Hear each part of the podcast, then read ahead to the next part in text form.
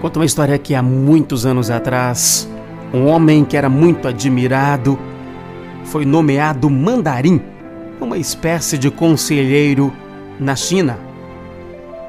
E então o homem, envaidecido com a sua nova posição, ele pensou em mandar confeccionar roupas novas agora que ocupava um importante cargo. Ele seria um grande homem? Seria muito importante.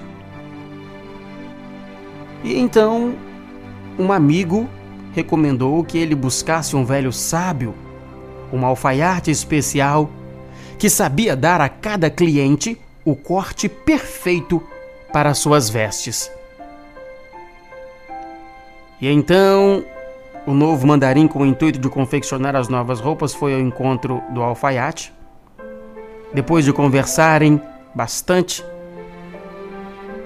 e depois de do alfaiate anotar cuidadosamente todas as medidas para a roupa nova para o novo mandarim, o alfaiate ele perguntou para o homem há quanto tempo ele era mandarim, conselheiro do Império Chinês. E a informação, dizia o alfaiate, seria importante para que ele pudesse dar o talhe perfeito à nova roupa. Ora, perguntou o cliente, o que isso tem a ver com a medida do meu manto? Há quanto tempo eu sou o mandarim? Ué. E então, paciente, o alfaiate explicou: essa informação ela é preciosa pelo seguinte: é que o mandarim recém-nomeado ele fica tão deslumbrado com o cargo que ele anda com o nariz erguido, a cabeça levantada, e nesse caso, eu preciso fazer a parte da frente da roupa maior que a de trás. Já depois de alguns anos ocupando o cargo, com o trabalho pesado, os transtornos advindos da sua experiência, o mandarim se torna sensato.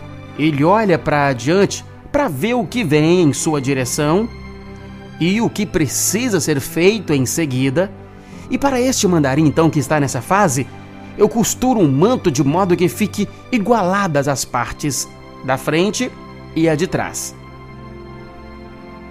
Agora, então, mais tarde, sob o peso dos anos, o corpo está curvado pela idade e pelos trabalhos exaustivos na função, sem se falar da humildade que adquiriu pela vida de esforços e então esse é o momento de eu fazer o manto com a parte de trás mais longa.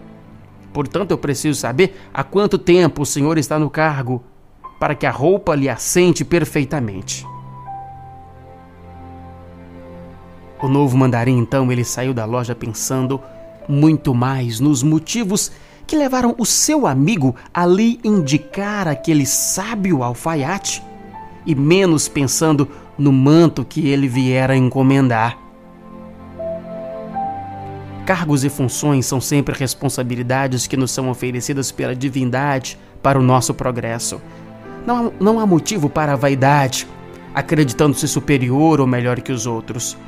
Quando Pilatos assegurou a Jesus que tinha o poder de vida e morte e que em suas mãos estava o destino de suas horas seguintes, o mestre alertou, dizendo: Procurador, a autoridade que desfrutas não é tua, foi-te concedida e poderá ser-te retirada. De fato, isso veio acontecer. Apenas poucos antes após a morte de Jesus, o poder de Roma retirou do procurador da Judéia, Pôncio Pilatos, toda a sua autoridade. Ele perdeu o cargo, o prestígio e tudo que acreditava que fosse eterno em suas mãos. Toda autoridade deve se centralizar no amor, e na vida exemplar, a fim de se fazer real. A autoridade que nos vejamos investidos deve ser exercida sem jamais ferir a justiça.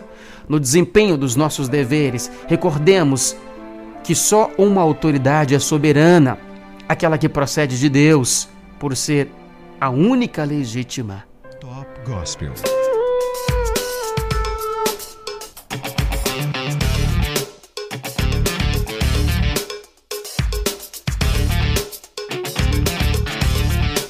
frase do dia para você parar e pensar comigo é sobre humildade dos textos judaicos. E os textos judaicos sobre humildade diz: O topo da inteligência é alcançar a humildade. Top Gospel.